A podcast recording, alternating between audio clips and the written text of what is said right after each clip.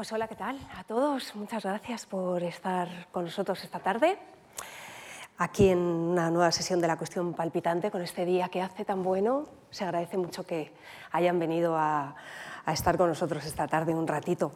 Eh, la cuestión palpitante de hoy es eh, columnismo, la opinión pública escrita en España con dos invitados maravillosos, ahora mismo los presento, y es una de las cuestiones, una de las sesiones que yo creo que a Íñigo y a mí nos, nos, ha interpelado más. ¿no? De hecho, preparando esta sesión eh, nos hemos dado cuenta que se nos ocurrían muchísimas preguntas para nuestros invitados de hoy. Íñigo. Hola, ¿qué tal? ¿Qué tal? Encantado de estar aquí con todos ustedes. Eh, nuestros invitados de hoy eh, son Joana Bonet, ella es periodista, es escritora, es columnista de opinión en La Vanguardia desde hace nada menos que 16 años, es colaboradora de los principales medios de comunicación de este país, escribe prácticamente de todo, lo hablábamos antes de, sentarnos aquí. Eh, fue pionera en las revistas de moda y tendencias de este país ha sido directora de la revista Marie Claire 16 años, que se dice pronto, impulsora de revistas como Icon, eh, y actualmente es la directora de Magazine en La Vanguardia y además es autora de varios libros. el último, si no me equivoco, creo es la biografía de Karma Chacón. Joana, bienvenida. Muchas gracias. Muchísimas gracias por, estar aquí, sobre todo a este público, ¿no? en, en unos tiempos donde, donde hay tantos impactos que atrapan la atención más allá de lo que pueda pensar o decir una columnista en este caso, ¿no? unos columnistas. Por tanto, muchísimas gracias. También a vosotros dos, Alexa. Y nuestro otro invitado es Daniel Gascón, es filólogo, es escritor, columnista del País, del periódico de Aragón, es editor de la revista Letras Libres en España, es colaborador de la COPE, de La Sexta, es también autor de, varios, de varias novelas, de varios ensayos. Em, y tiene uno en barbecho, creo que ya a punto de publicar, si no me equivoco mal, Daniel. Eh, sí, bueno, pero ahora me, bueno, es, un, placer estar aquí y me hace, me hace mucha ilusión participar en, esta conversación con Joana y con, con vosotros dos. Y ahora lo que voy a sacar lo próximo es un, es un libro de cuentos, ¿no? que, o sea, que cambio otro género. Yo voy ahí como, digo, a ver si alguno, se me, da, si alguno se me da bien, ¿no? O sea, como voy probando, sí. bueno, hay que probar de todo, ¿no? Claro, sí, sí. Bueno, de probar de todo hablaremos también en esta sesión. Pero antes de entrar un poco en, en materia, eh, queríamos preguntaros a los dos, em, ¿cómo anda la salud del columnismo en España? ¿Hay variedad? ¿Hay calidad? ¿Notáis que interesan las columnas de opinión, eh, que el público las demanda? Joana, si quieres empezar tú. Yo creo que vivimos en, un momento, una época donde eh, hay dos grandes entretenimientos. El uno son las compras y el otro es la información. En la información, evidentemente, que hay opinadores. Eh, y hay corrientes de opinión, que casi que a veces cuando se solapa el opinador con la corriente de opinión es más peligroso, porque no hay, eh, digamos, pensamiento crítico. No sé si vivimos un buen o un mal momento, pero hay mucha opinión en los medios de, comunicación. Y hay una opinión en algunos medios, como, bueno, como creo que es en este caso La Vanguardia, muy plural, y hay autores, como es el caso de Daniel, a quien sigo desde hace mucho tiempo, a Daniel Gascón, y que nos unió nuestra afición por Emmanuel Carrère, ¿no? y, ahí sí que, digamos, la escritura periodística y literaria no tienen mm, complejos. Eh, digamos que a veces se le ha llamado al periodismo un escribir mm, con prisas. Y, yo defiendo un columnismo que escriba sin prisas y sobre todo que piense sin, sin apresurarse. Eh, quizá hoy el gran enemigo es la polarización, gran enemigo de la opinión, ¿no? es esa especie de canibalización constante eh, de una idea que sin tiempo a poderla deglutir, a poderla madurar, ya inmediatamente eh, pues, está queda denostada por otra idea que intenta ser mejor y, y por tanto pues muchas veces no es tanto, quizá no hay una cantidad tan grande de opinadores libres, sino que siguen eh, bueno, pues unas coordenadas, una especie de contraseñas, una, ideologización también muy grande, ¿no? podemos, podemos ver en los medios, hay como los columnistas de derecha, los columnistas de izquierdas, los... Y, eso, eso eh, hace daño, eso sin duda que eh, en España recordemos que venimos de una tradición ¿no? de los padres del columnismo, eh, bueno, tenemos a grandes, a grandes nombres. ahora mismo pues estoy pensando en la Raya Zorín, pero también estoy pensando en, en, Carmen de Burgos, en Magda Donato o en Josefina Carabias, que también hizo información y, y fue una, una mujer, bueno, pues como les llamo yo, quitanieves. Eh, bueno, ese también sería otro, otro, asunto quizá a tratar, el columnismo de las mujeres. Yo creo que en este momento se demanda mucha opinión, pero que también hay mucho ruido. Daniel, no sé si compartes el diagnóstico de Joana. Eh, sí, yo creo que, hay muchas cosas que, que creo que, son, son, muy evidentes y es, muy, es difícil decir otra cosa. ¿no? También me parece que hay un momento, eh, como la política también ha formado parte de ese entretenimiento, eh, en cierta manera, eh, pues ha facilitado las cosas para los columnistas, ¿no? En cierta manera. O sea, por ejemplo, eh, pues el Ministerio de Igualdad ha sido casi que pues, para los columnistas casi se lo ponía demasiado fácil, ¿no? Como, a veces dices, ¿cómo voy a escribir de otra cosa cuando esto me lo están dejando en bandeja, ¿no? O sea, que ese lado más esperpéntico lo ha, lo ha facilitado que está en, en diferentes lugares del espectro, ¿no? Yo creo que sí, bueno, seguramente hay, más, hay muchas más voces, ¿no? Porque, eh, y eso hace que, que, tengas menos efecto que el que podía tener. Yo que sé, el otro día vi el, veíamos el documental de Umbral y claro, unas columnas que leía muchísima gente y que tenían un, un efecto que ahora no, no tienes. ¿no? También la propia fragmentación. Por una parte, las audiencias son más pequeñas, por otra parte, eh, ahora los periódicos se cierran un poco más, de forma que eso también puede reforzar los, los sesgos y las, dinámicas de polarización, pero yo creo que es muy plural, hay muchas, hay muchas voces que han surgido. ¿no? Yo creo que tienes por una parte ese columnismo, eh, que es un columnismo más analítico, ¿no? que, que, a mí me encanta, aunque no siempre, que por ejemplo Aarón en El espectador comprometido dice que un día él escribió una cosa y entonces fue el ministro a verlo y le dijo, ¿y usted qué haría en mi lugar? ¿no? Y dice a partir de entonces yo siempre que he escrito he pensado qué, lo, qué, haría yo, ¿no? Sí, sí, y entonces pues pienso, eh, pues eh, Javier Pradera creo que era un columnista así, puede ser los Zarzalejos, puede ser los Soledad Gallego Díaz, ¿no? Pensando en diferentes...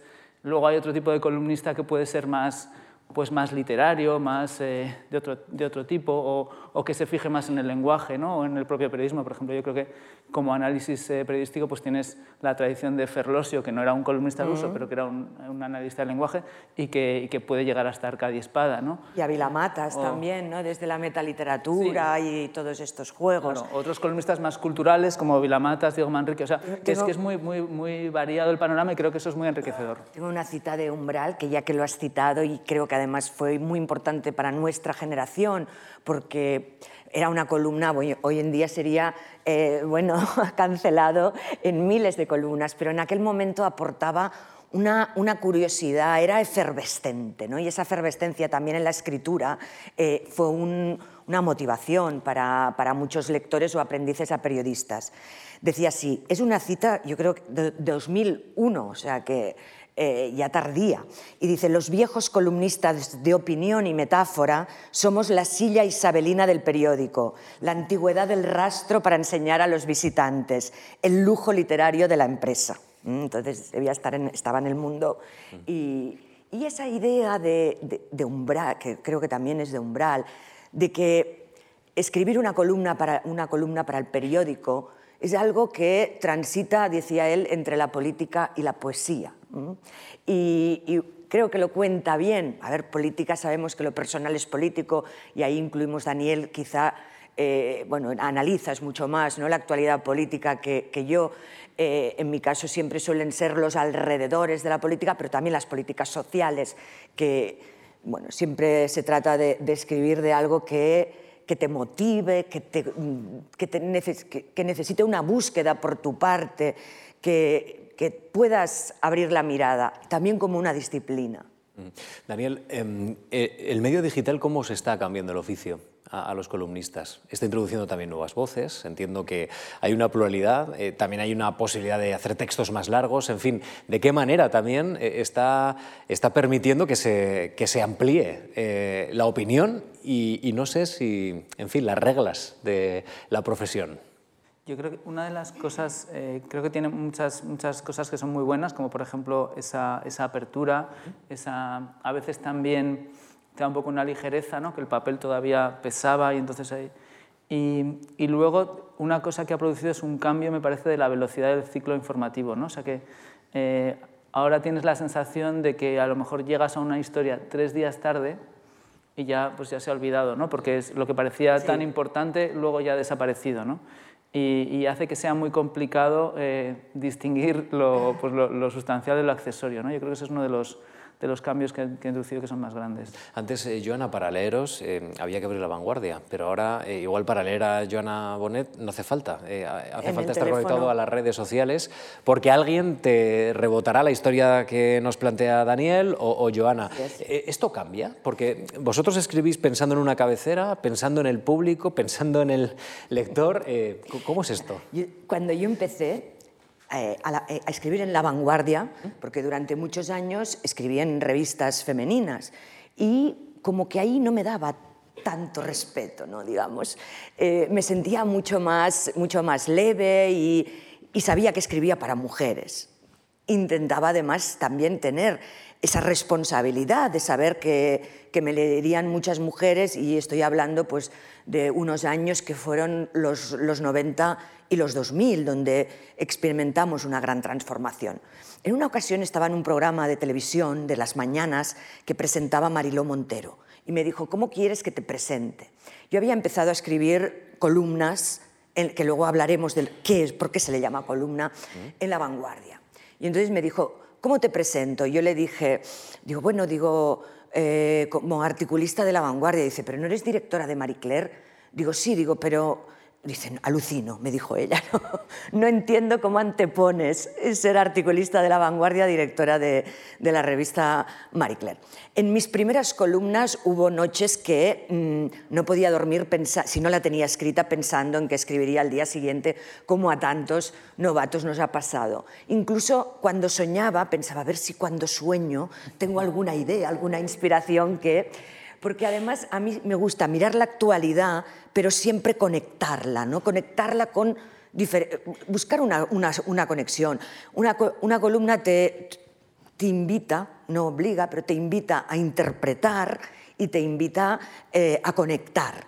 No tanto a ilustrar, porque yo no entiendo la columna como un púlpito, me horroriza esa idea, sino más bien como un pálpito, precisamente el título ¿no? de, de este ciclo en la Fundación Juan Marc, que además, eh, eh, tengo que decirlo, es un dato de estos de la observación, las mejores butacas de Madrid están aquí, en esta sala. Absolutamente. Las mejores. O sea, es una sensación tan agradable escuchar bien sentado. Eh, sí, y, y bueno, yo creo que estos pequeños detalles... Pero hay que esforzarse en hacerlo bien, ¿eh? Por si acaso. no Pero- vaya a ser que caigamos en sí, el sí, serio. pero eso ya hace mucho, eso ya es, ya es media parte. Pero bueno, decía Chávez Nogales que, que contar y, y correr, ¿no? Eran dos actividades importantes de- del periodista y en este caso, pues bueno, yo creo que también del, del columnista. A, a mí eh, me produce mucha responsabilidad, por supuesto que busco, soy autoexigente, eh, a veces incluso eh, lo paso mal, alguna vez lo he pasado mal cuando he pensado que, era, había, escrito, que había escrito una mala columna. Y como ha dicho Daniel muy bien, eso, eh, eh, lo, que contó, lo, lo que le contó el ministro de no sé dónde, ¿no? A- de francés, a Aaron, eh, sí lo suelo tener en cuenta. Y entonces yo misma autocensuro palabras eh, gruesas, eh, que a mí misma no me gustan, que son zafias, que son vulgares, eh, las excluyo. Intento mm, siempre he tenido mucho el síndrome de la impostora y de que puedo decepcionar a los lectores y a las lectoras que me leen. Por lo tanto, me obligo a intentar salir del lugar común y practicar, la- ejercer la elegancia en el estilo. Eh, eh, eh, ahí- de ahí parto. Y bueno, y a veces pues sale mejor y otras peor. Porque es verdad que en estos tiempos, y lo habéis comentado en algún momento, de, de- de gran polarización ¿no? Eh, en la política, pero que eso se traslada, como decías Daniel, al periodismo. No sé si hay cierto tipo de, opinadores, de columnistas, de periodistas que parece que escriben contra alguien, ¿no? que tienes que escribir contra alguien para... eh, no sé si mm, digamos, tener relevancia ese día o estar en las tertulias ese día o tener más clickbaits en esta de la, de la era digital, ¿no? más visualizaciones, pero una sensación de que, de que esa polarización se puede trasladar también a las columnas. ¿no? Sí, bueno, porque además es un, es un género que estás en la opinión que, que en principio es mejor que la polarización esté en la, en la opinión que en la información. ¿no? Que la, eh, y, sí que puede, bueno, pues como también es un género que tienes más espacio para recursos literarios, pues hay grandes maestros de, del ataque. ¿no? A mí me gusta mucho Christopher Hitchens, que, que escribió pues, ataques eh, memorables a Kissinger o a la Madre Teresa. O, y bueno, es, un género y lo que pasa es que, claro, tienes que sostener ese ataque ¿no? y que no sea solo gratuito y que no sea solo eh, porque te, te llama la persona, tienes que, tiene que tener un, un, fondo. ¿no? Pero bueno, eso, eso es algo que está bien. A mí también me gusta eh, la idea de eh, cuando estás en... Yo creo que, cada medio decide un poco la pluralidad interna que tiene, ¿no? pero creo que siempre está bien que haya una voz, una, un cierto debate dentro del propio medio y una cierta pues bueno, pues discordancia, disidencia, y creo que eso enriquece mucho los, los periódicos y las radios y las televisiones, ¿no? que ver como, bueno, pues que, que, pensar que el periódico o, pues también es un lugar de discusión interna, ¿no? y que, que no estás en una sola, en, pues en una cámara de eco donde todos dicen lo mismo. ¿no? Yo creo que eso es una de las cosas buenas porque también permite refinar tus propios argumentos. ¿no? Pero eso tiene que eh, favorecerlo el medio, ¿no? Como dices, Daniel. O sea, que haya, eh, que, que, te permita tener dos personas opinando lo mismo y lo contrario, ¿no? incluso en el mismo día, ¿no? que puedas leer dos columnas que digas, pero ¿y esto? Que sorprenda un poco quizá, ¿no? Sí, es que yo creo que es higiene democrática, que un medio que solo se pinte de un solo color, pues ya retumba sectarismo o bien pues es, bueno, un, un, género más pequeñito, ¿no? porque va solo a esa, a esa comunidad o a ese colectivo. Por lo tanto, bueno, el fair play el que puedan eh, opinar diferentes voces, no se construye una realidad de miradas diferentes y variopintas y plurales. Eh, ocurre con la masculinidad o la feminidad. Dicen, ah, la masculinidad. No, las masculinidades. Hay muchas maneras de ser hombre como de ser mujer. Entonces yo creo que lo, es fundamental y los medios eh, cualitativos, bueno, pues tienen que intentar introducir esas diferentes miradas que existen sobre la realidad porque son reales, porque están ahí. Mm. Daniel em, y Joana, e, e, este es un debate esencial para un medio de comunicación, el grado de pluralidad interno y el grado de pluralidad que, em, bueno, pues, que transmite a los demás. Sin embargo, estamos prácticamente en el lado contrario, es decir, reconocemos que es muy importante la pluralidad interna y reconocemos que es muy importante enviar señales de pluralidad, pero los medios de comunicación ni envían esas señales y en pocas ocasiones tienen pluralidad interna. En algunas ocasiones sí, hay que decir que hay cabeceras que sí la conservan. ¿Qué dice de nuestra sociedad, Daniel, e, esto? El hecho de que se esté proyectando em, opiniones muy férreas y en muchos casos el medio de comunicación como polarizador, que utiliza incluso a los columnistas como agentes de esa polarización.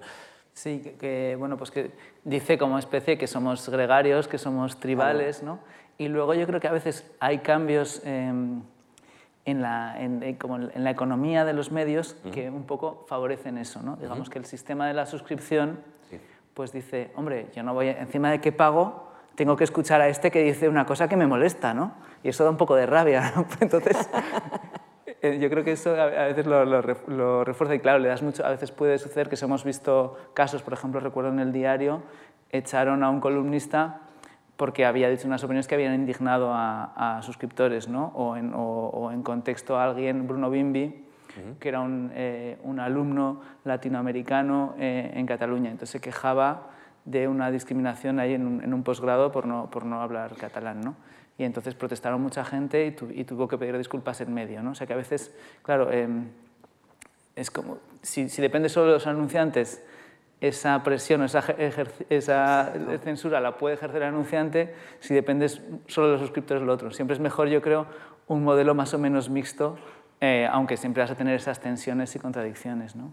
Joana, ¿qué, ¿qué opinas? Sí, opino sobre todo que el opinador, que es pues, la cuota ¿no? de eh, un pensamiento más de izquierdas o progresista en un medio más conservador, suele recibir todo este tipo de, ¿no? de, al principio hay una indignación, yo no voy a seguir comprando mi periódico eh, si piensa de esa manera, pero ahí también está la habilidad del periodista, del articulista, ¿no? del saber comunicar y exponer su punto de vista sin ofender, sin, eh, sin machacar, aportando una, la construcción de una historia. Hay, hay, de todas maneras, hay columnistas que quieren influir. Yo me cuestiono muchas veces este tema. Yo más bien quiero aportar unas letritas, pero no quiero influir.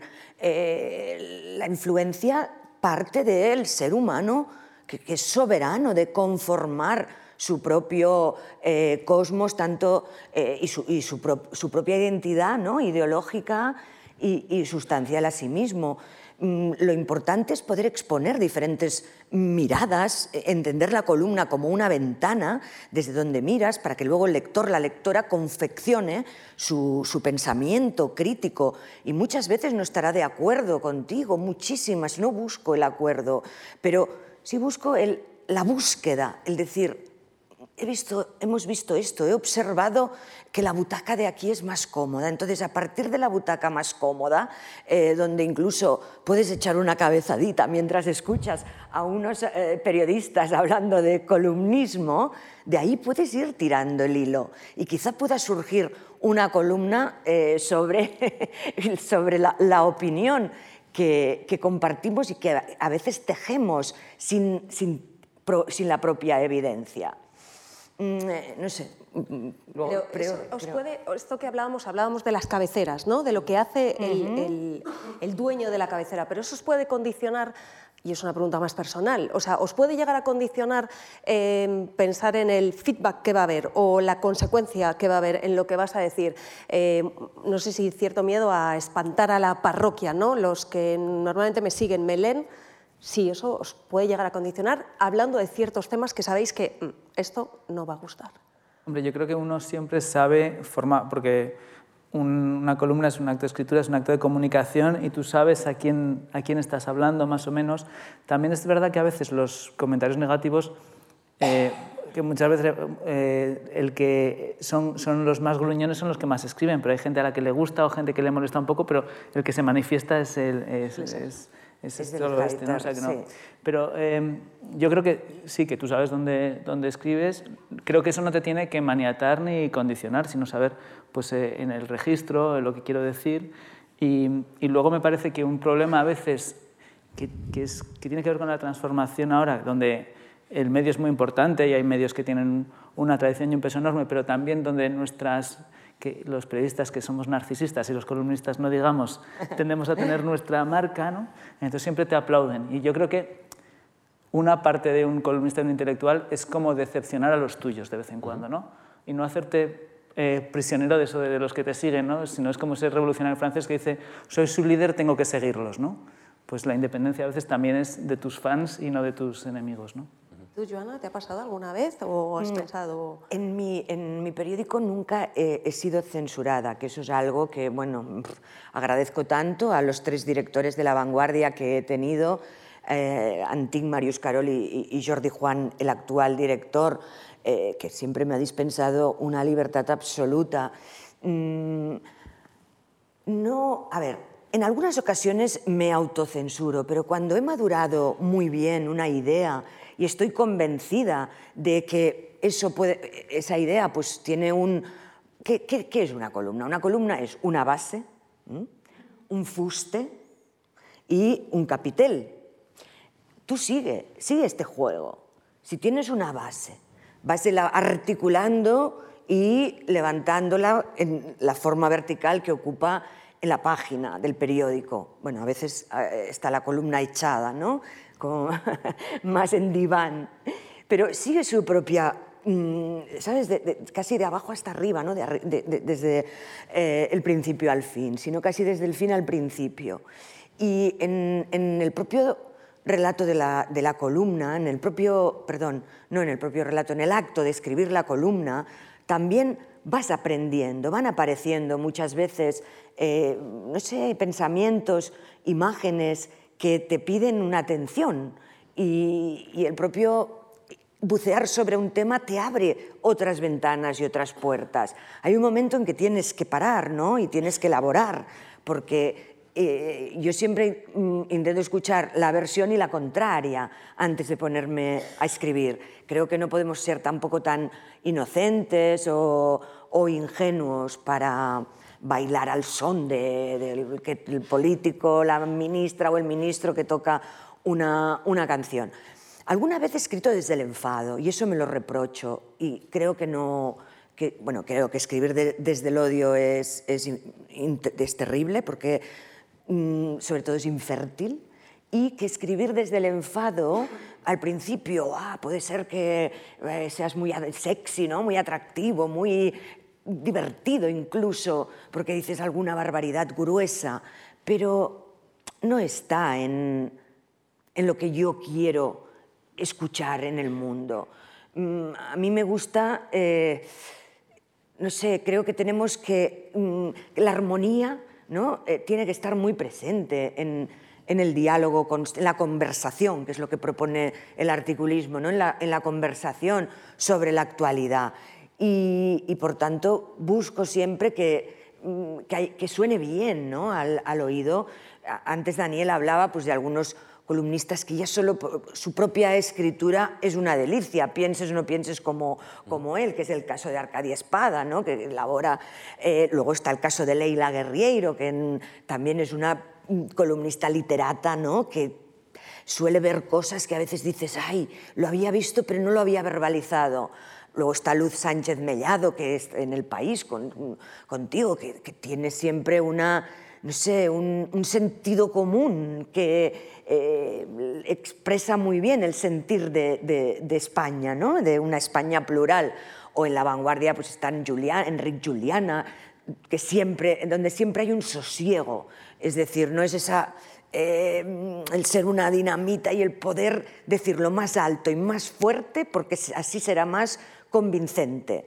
Y, y por ejemplo, no, no es su caso, ¿no? como a mí me gusta, o sea, sigo la máxima de, de, Machado de abrazar los mundos sutiles y quiero que eso esté presente en, en las columnas y en los artículos, aunque no sean tan eficaces, tan eh, mmm, como bueno, que comerciales, no en el sentido comercial, sino pues exitosos, ¿no?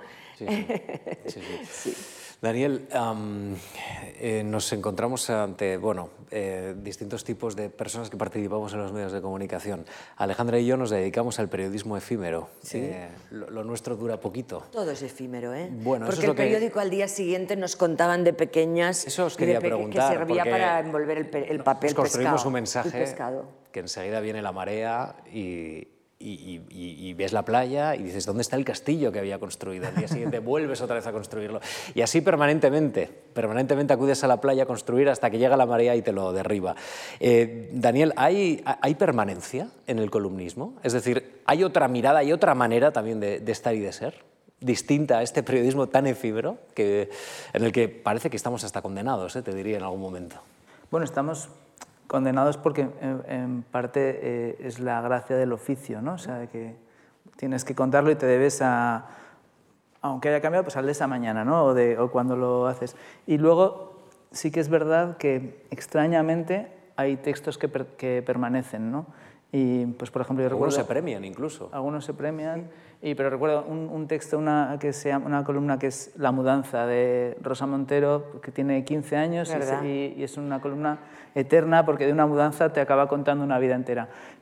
Y luego también, yo creo que eh, a mí me ponen un poco nervioso a veces esos columnistas que están escribiendo como para la eternidad, porque creo que es una cortesía con el lector del periódico hablar de la realidad, ¿no?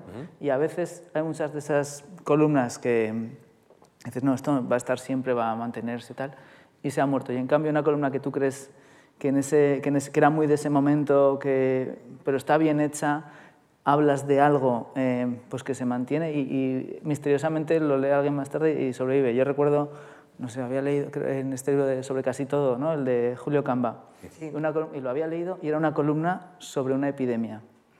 Y claro, yo cuando la leí, pues no me llamó la atención, pero la volví a leer eh, durante la pandemia y de pronto pues eh, era, te parecía muy actual y te daba muchas claves y, bueno, eso sucede. O sea, que yo creo que, que, hay una parte del periodismo, siempre pues, escribes una vez, de vez en cuando, pues es igual que lo que dice Paul Johnson, un día puedes escribir una columna personal, pero no puedes escribir siempre una columna personal. ¿no? Un, día, un día puedes escribir la columna enfadado y a lo mejor te sale muy bien, pero no puedes ser siempre el columnista enfadado. Y un día puedes hacer un poco la, la intemporal, pero el periódico es para gente a la que le interesa un poco la actualidad. ¿no? Joana, hay, hay veces que rocéis la permanencia si llegáis al examen de la EBAU, de la antigua selectividad, ¿no? y de repente miles de alumnos comentan los textos. ¿no? Ahí, uno siente el vértigo. Eso es, eso es pasar la permanencia. ¿no? Es verdad.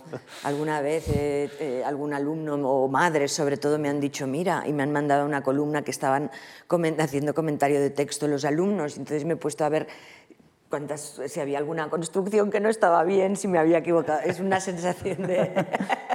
Yo, hacía yo el, el, comentario de texto.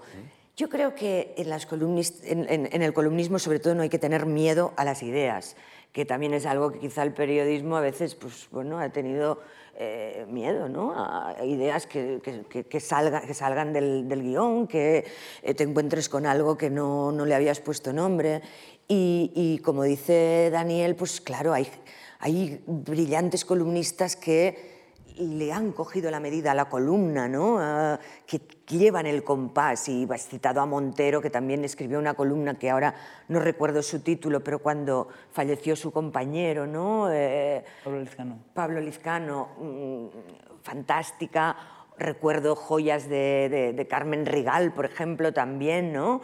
O cómo escribía Laforet sus diarios de periodísticos, creo que eran en ABC, ¿verdad? En, y bueno, mm, no sé, se trata también de disfrutar. De, y creo que pues esas columnas más, eh, más imperecederas pues han podido capturar el aire de los tiempos, han podido construir ¿no? un, artefacto literario. Eh, recordemos que, bueno, que el columnismo en el fondo es como el último género literario, que aunque esté a camino ¿no? de, de, dos, mm, de dos géneros entre, la literatura y el periodismo, pero bueno, ahí hay una vocación de, escritura que en algunos casos es más desollinadora y, y más eh, cultural y que en otros casos pues vas a buscar eh, bueno, pues el pan, ¿no? el pan y el circo.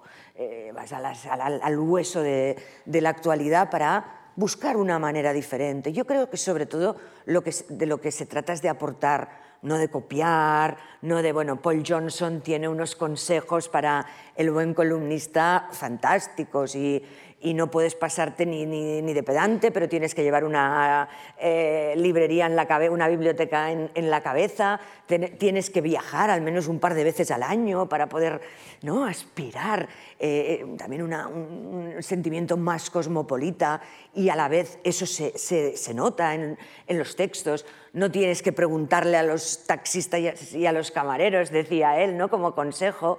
Y daba un último que, que me parece muy bonito. Decía, hay un plus. La vida es triste, no la hagas aún más triste con tus columnas, ¿no? Intenta, intenta también abrir salud, esa, bueno, la parte de alegría que, que tenemos, no incidas en, en esa tristeza. Joana, tú hablas al principio de la sesión de las mujeres y como hablabas de la base de la columna, yo he cogido una de las bases de una de tus columnas que mencionabas un informe que se llamaba Mujeres sin nombre sobre la presencia de las mujeres en los medios de comunicación. Analizaba 14 millones de noticias publicadas y el resultado es que firmaban un 50% menos las mujeres que los hombres. Y em, hablaba de la pérdida de capacidad de influencia de las mujeres en lo que nos rodea, ¿no? en el relato que nos rodea. ¿Por qué es tan importante que las mujeres también escriban columnas de opinión. Y no solo tú empezaste haciendo, eh, dirigiendo Marie Claire, haciendo revistas de moda, y eso ha sido, lo hablábamos antes en algún momento, un lastre.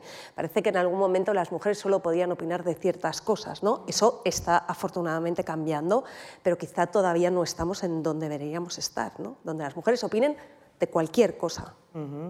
Sí, bueno, lastre y a la vez privilegio para mí, es decir, jugaba las dos cosas, ¿no? Digo, este, este, pasado de las revistas femeninas y, bueno.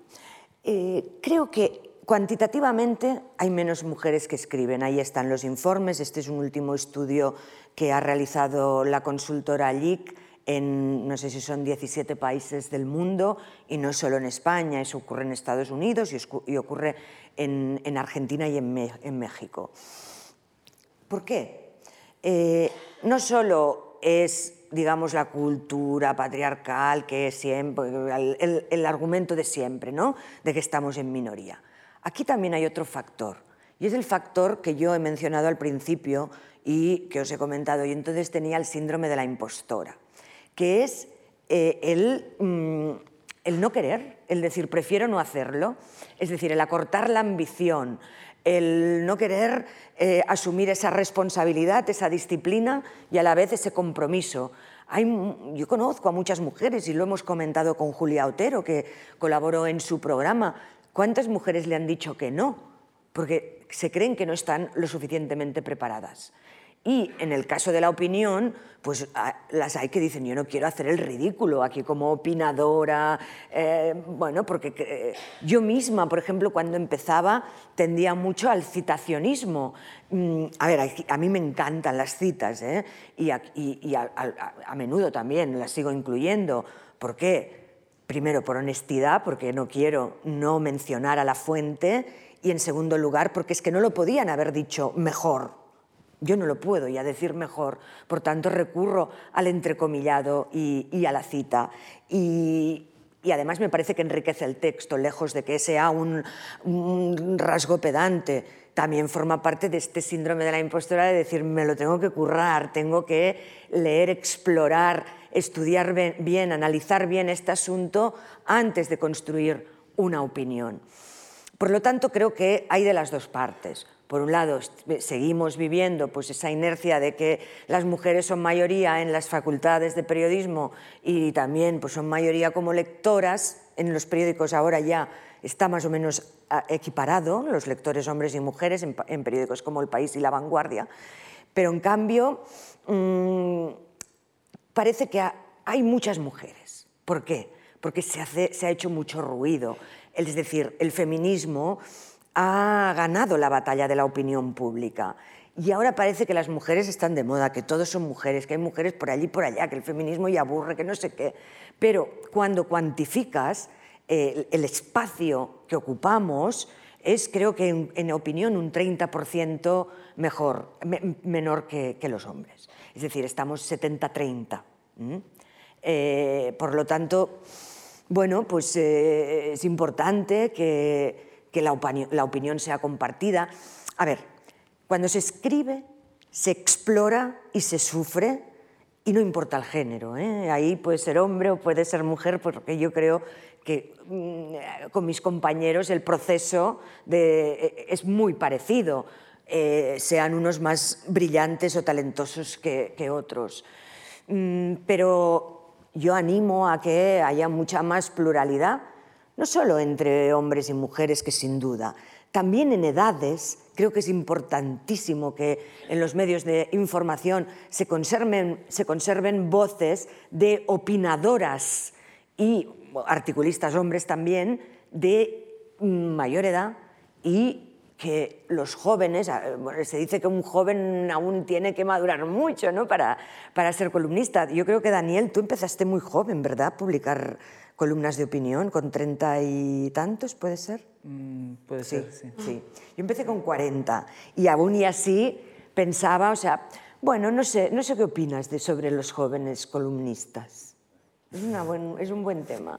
Se me ha ocurrido eh, hablando ahora, ¿no? Porque sí que creo que tiene que haber pluralidad, pues eso, ¿no? Entre hombres y mujeres en edades, en, en, en razas y en condiciones sociales. Um, me acuerdo Margarita Rivier cuando me decía, me explicó cuando la saludó el primer eh, director de periódico y la presentaron así al editor. Margarita Rivier, de buena familia.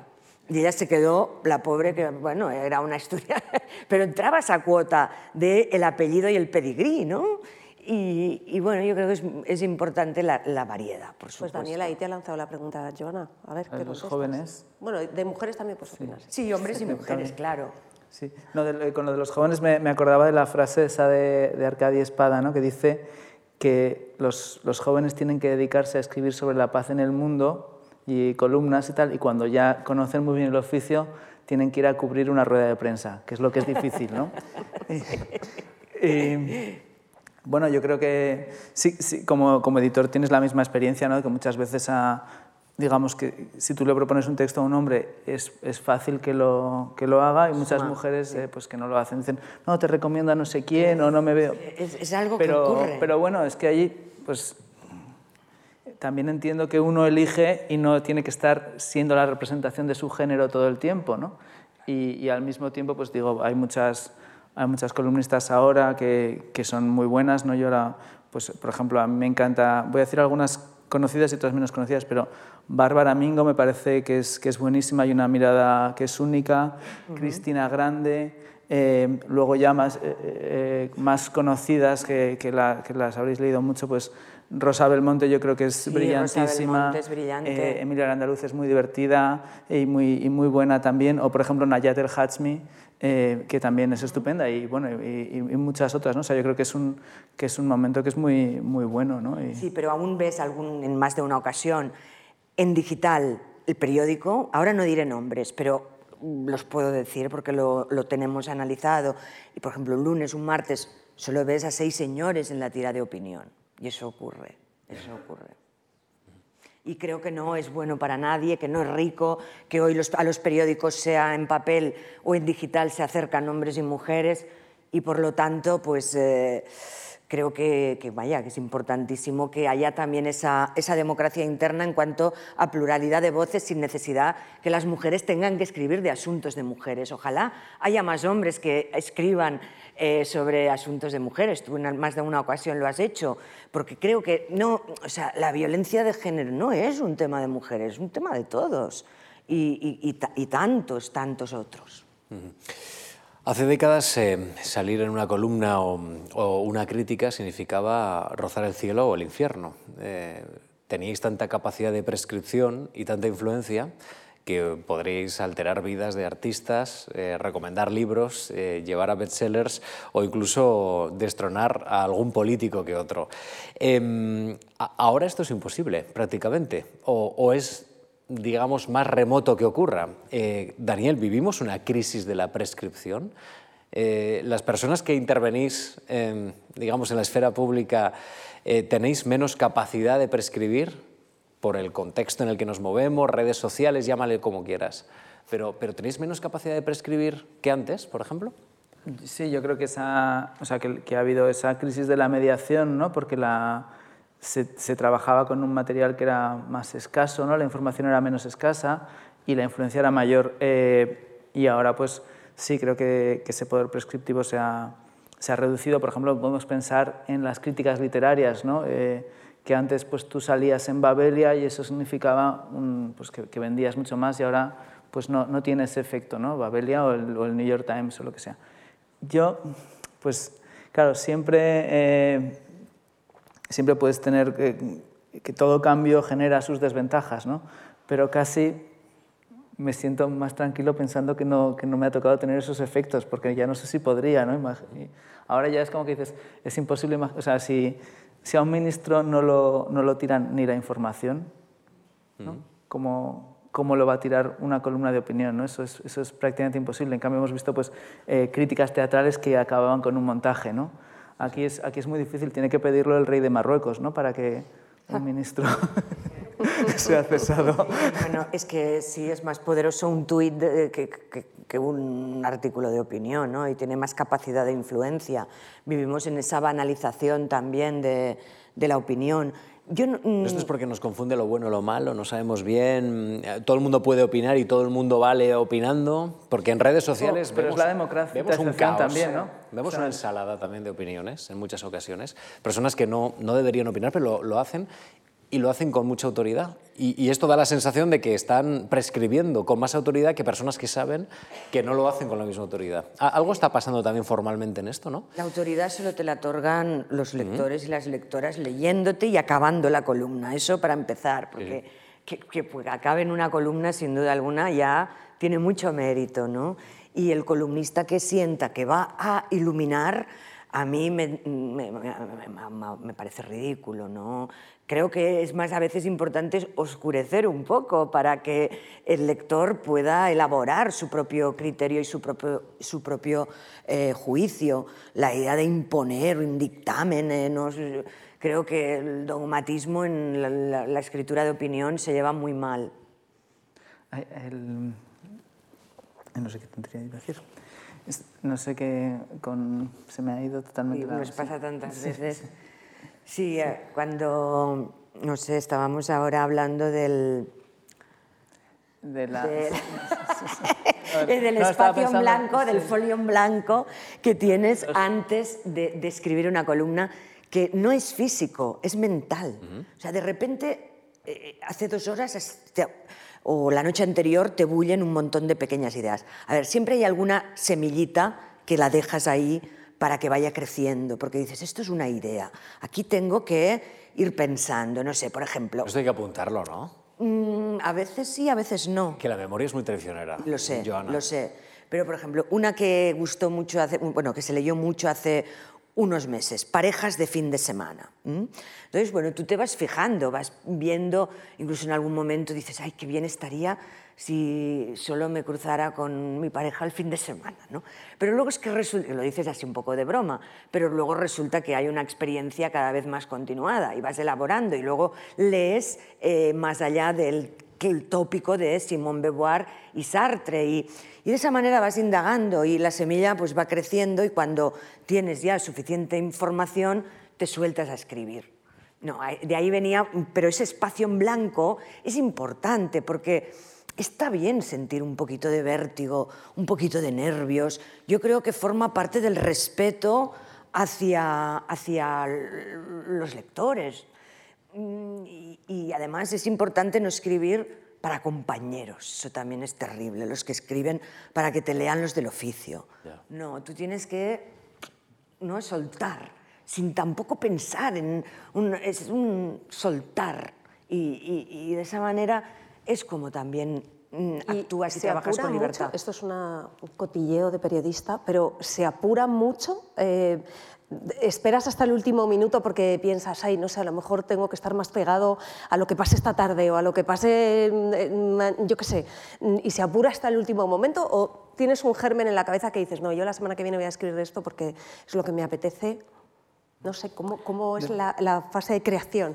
Depende un poco, estaba, eh, claro, ya sé lo que era, que era que la palabra ambigua de David Jiménez Torres, que es un, libro, que es un gran columnista.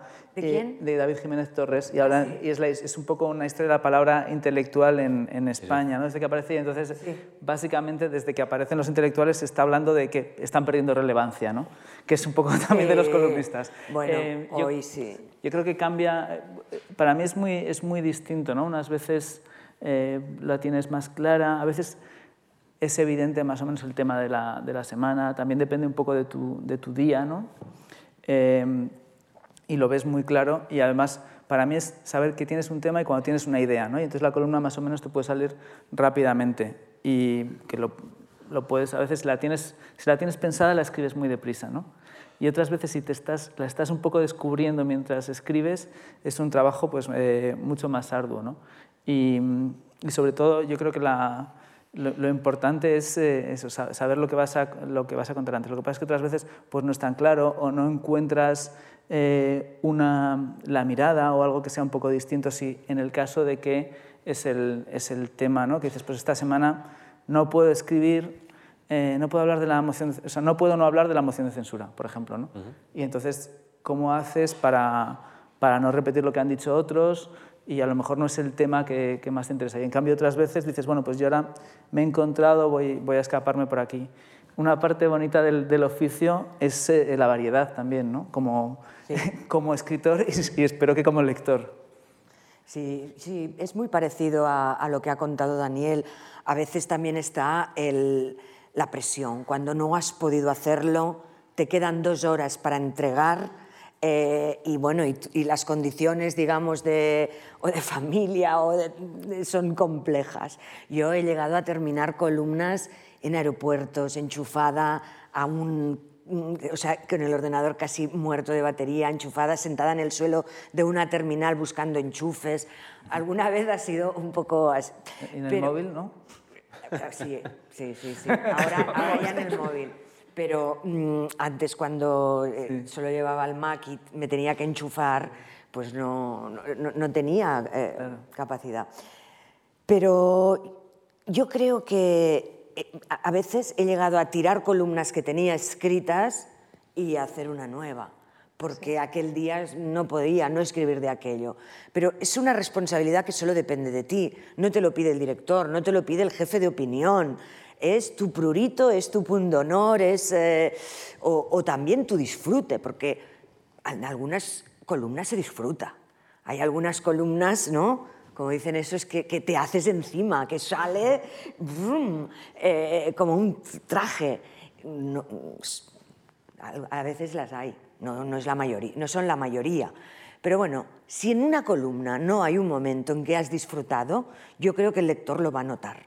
Y por tanto ese momento de, de disfrute eh, con la búsqueda o la conexión de las, la elección de las palabras, con el ritmo, con alguna imagen, con... A mí me gusta también hacer columnas a veces a pie de obra, ¿no? tipo crónica, desde la descripción y, el contar una historia, poder llegar a, formarte pues, bueno, una aproximación a, lo que es. Y, y vas como coloreando para entenderlo. Y entonces, bueno, eso también me apasiona. Depende, depende de, Depende del tema, depende, depende del, día, tema, depende del día, día, que publiques. Estoy pensando, escuchándoos, con, hablando del oficio, estos que dictan o dictaban la columna, qué pasada, ¿no? Sí.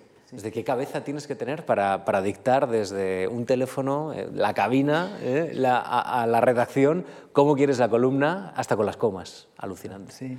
¿Qué, qué cabeza? Sí, sí. Luego, otra cosa que pasa a veces, que, no sé, te, que, que tienes como una idea que te va rondando en la cabeza un tiempo dices, esto es muy bueno y lo, sí. lo, usaré. O sea, esto será un ensayo que haré un día sí. y un día no tienes nada, te falta hora y media para hacer la columna y dices, pues lo, pues esto. lo haces así y esto es.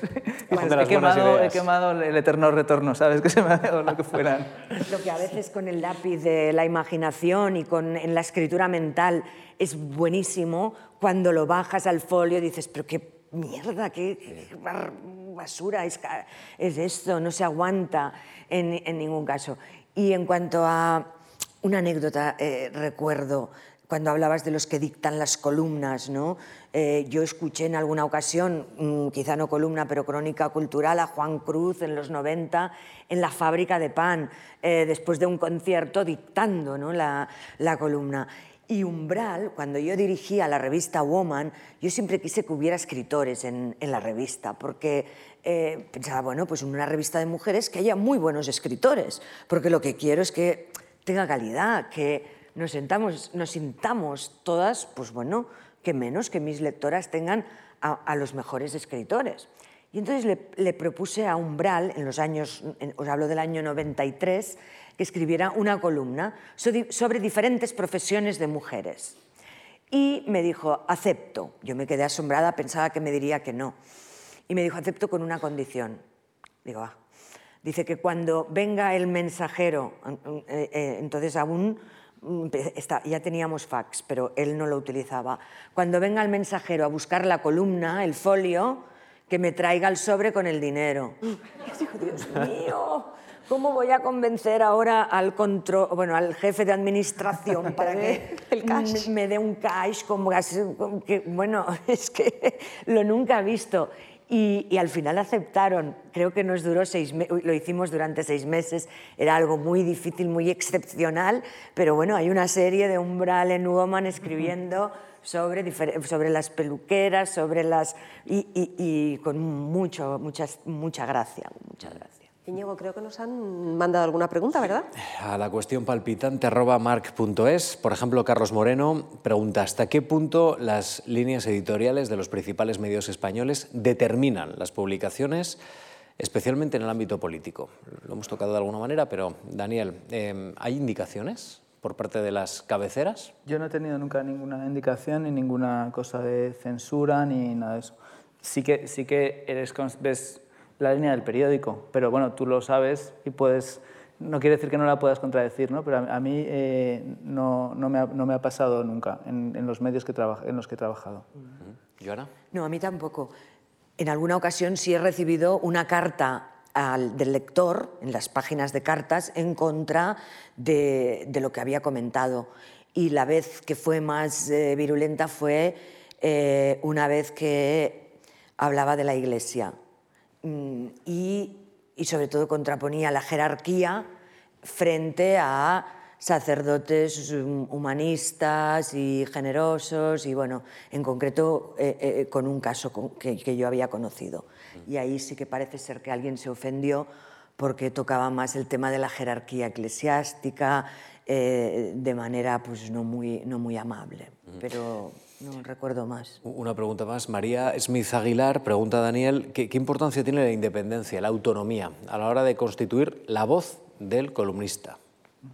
Hombre, yo creo que... Eh, supongo que, que, hay muchos tipos de, de, columnista, pero a mí el que, me, el que me divierte, el que me interesa, es justo el que es eso, ¿no? Y, y me parece que es uno de los espacios... Eh, o sea, que, que, los periódicos tienen, tienen, columnistas para que sean un poco independientes, o esa es la idea en la que yo creo, ¿no? porque para el otro ya tienes el editorial que te cuenta un poco la, la posición del medio. Entonces, eh, yo sí que lo, sí que lo, lo, considero que es, que es importante y, por ejemplo, eh, pues el, si pensamos en, en, Esto ha sucedido en muchos medios, ¿no? el, el New York Times, que es un periódico de centro-izquierda, digamos, tiene siempre columnistas conservadores buenos, ¿no? Uh -huh. y, y, yo creo que eso enriquece, que da un, que da un balance. Y, y, creo que, es, que en general está, está bien. ¿no? Siempre puedes tener un peligro de la independencia que se convierta en un narcisismo, uh -huh. o sea que a veces puedes estar hasta de acuerdo claro. con los tuyos, o sea, que puede pasar. pero, pero bueno, sí que creo que es algo que hay que buscar y, y, y como decía antes, ¿no? que, que, esa independencia y autonomía también es un poco con respecto a tu, lo, que, lo que decía Hitchens, tu constituency, ¿no? tus, uh -huh. tus lectores habituales. ¿no? No. ¿Joana? Eh, pues Sí, yo creo que mm, en cuanto a la independencia, sí, y la siempre, libertad, la autonomía. Lo, siempre la he tenido, uh -huh. siempre. Ya os lo he comentado antes y he dado, me siento muy agradecida y muy afortunada porque siempre la he tenido. En todo caso, el, el, el peor enemigo siempre soy yo, mm, la que se lo pone a veces difícil, la que no ve una idea clara, la que eh, eh hasta que no estoy convencida eh, pero claro, también es, digamos, ese nivel de, de, responsabilidad que os decía y que siento. Mm, a mí me gusta mucho una idea de Marguerite Yourcenar que decía que, eh, bueno, ya lo decía en cuanto al escritor, yo lo puedo aplicar al, al, escritor de periódicos o articulista, ¿no? Decía, cuando a un escritor le lanzan un guante, mmm, en lugar de reacción, ¿cuál es su reacción? ¿Cuál debería de ser su reacción? ¿Responder? Decir alguna cosa, dice, no, coger el guante y examinarlo y mirar cómo es ese guante que te han lanzado. ¿no? Uh -huh. Yo creo que esa es, es, la actitud y que ni el vedetismo, ni el egocentrismo, ni eso el de estar de acuerdo con los tuyos y regodearte, ¿no? de esa, mm, ese aplauso interno. Yo creo que el, el columnista no puede esperar tener detrás un, una banda de palmeros eh, celebrando la columna. Si escribes buscando eso, eh, creo que tienes más posibilidades de, de, equivocarte. Estamos, creo que acabando la sesión. Sí. Eh, nos una cuestión más. Una más. Una más. Una cuestión para Daniel, que preguntan, te están viendo últimamente eh, con viñetas. Eh, ¿Esto por qué? Es decir, ¿estás intentando convertir la columna en una viñeta? ¿Te da más libertad, más autonomía? Eh, pues un poco, eso es un poco por azar, porque casi es como es, eh, en la pandemia, como hubo el que leyó Guerra y Paz o La montaña mágica, el que hizo Pan, y yo que dibujaba de niño, pues volví a dibujar y siempre he sido muy aficionado a las, a las viñetas, ¿no? O sea, me, pues me gustaban el Chumichúmez, El Roto, muchos otros, ¿no? Em, uno que a veces hace viñetas, pero sobre todo es para mí el, el columnista mejor y más desconocido de España, que es Mariano Gistain. Y, como, como, los dibujos, o sea, y enseguida se me ocurrió, yo estaba dibujando, pero enseguida se me ocurrían chistes. Y bueno, es más, es más abrupto a lo mejor que la, que la columna, ¿no? Por una parte es más brutal y por otra puede ser más abstracto al mismo tiempo.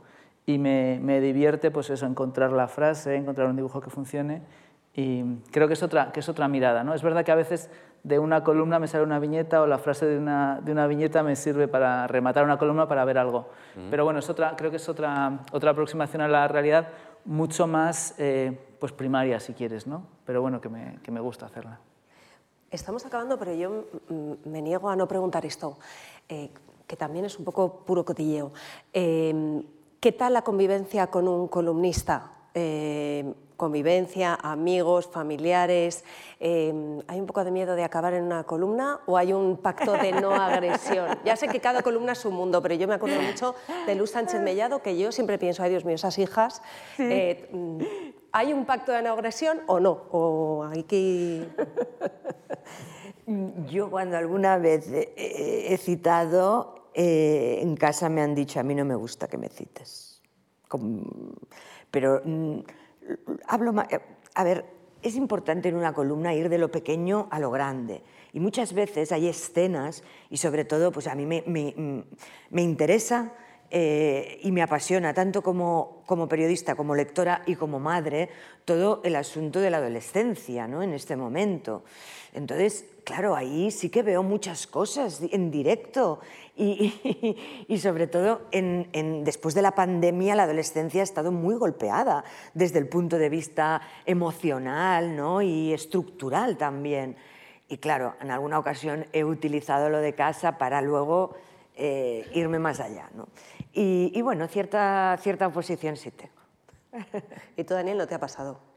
Eh, no, me han, no, me han, protestado. Yo estaba pensando que creo que cuando yo hago la columna, eh, casi siempre son como asuntos más o menos públicos, ¿no? O sea, que a lo mejor sí que con otras cosas que he escrito sí que, sí que puede haber eh, gente que se viera más reconocida. Pero bueno, siempre hay, siempre hay excepciones y, y, la, y he hecho y sí que me gusta, por ejemplo, pues, eh, igual que reconoces a, eh, las frases, ¿no? cuando decías de citas que te gustan, pues si a mí un amigo me dice una cosa que me gusta y es una ocurrencia que me parece memorable, pues eh, sí que, sí que la escribo. ¿no? Tengo cierta prevención a contar, digamos, la, la vida más cercana, aunque, por ejemplo, hay uno del Financial Times que se llama Robert Simply, que es el, es el comentarista político. Sí pero cuando cuenta cosas de la familia tiene un sentido de humor así británico a lo Woodhouse que, que, me encanta. O Julian Baggini también, ¿no? que a veces parten de una experiencia sensorial o de algo. Yo tampoco eh, me meto mucho con, con, los míos, claro, que me faltaría más. Y, y, además esa experiencia, como decía Paul Johnson, que un poco del, más bien del columnista vago, ¿no? de preguntar a, los que tienes al lado en lugar de dar un paso más allá y, y, buscar.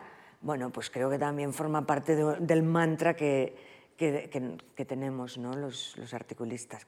Hay, una frase de, Renoir que me gusta mucho, que eh, Jean Renoir, ¿no? el director de cine, y entonces él decía que en los rodajes él siempre que hacía estas películas con unos planos secuencias muy, eh, muy teatrales, ¿no? Era, y decía que siempre le gustaba dejar una puerta abierta porque de repente se puede colar alguien. Claro, qué bonito. Y, yo creo que la, columna también es eso, ¿no? Que, de repente se puede colar alguien, incluso el hijo. Qué bien, qué bueno, sí. Incluso como aquellos hijos que aparecían durante la pandemia en las videollamadas, cuando la madre fuera un cargo importante, estaba dando una charla y por detrás aparecía el hijo haciendo monerías, ¿no? Yo creo que que se cuele de vez en cuando ese espacio de la realidad que normalmente pues es más invisible, es, es, positivo, pero tampoco puedes tirar siempre de ese hilo porque aburres. La variedad es importante. Pues Joana, Daniel, ha sido una delicia, yo creo, charlar con vosotros. Muchísimas gracias por estar con nosotros en esta sesión de la cuestión palpitante. Muchas gracias a los dos y muchas gracias a todos por acompañarnos. Muchas gracias, a vosotros. Gracias.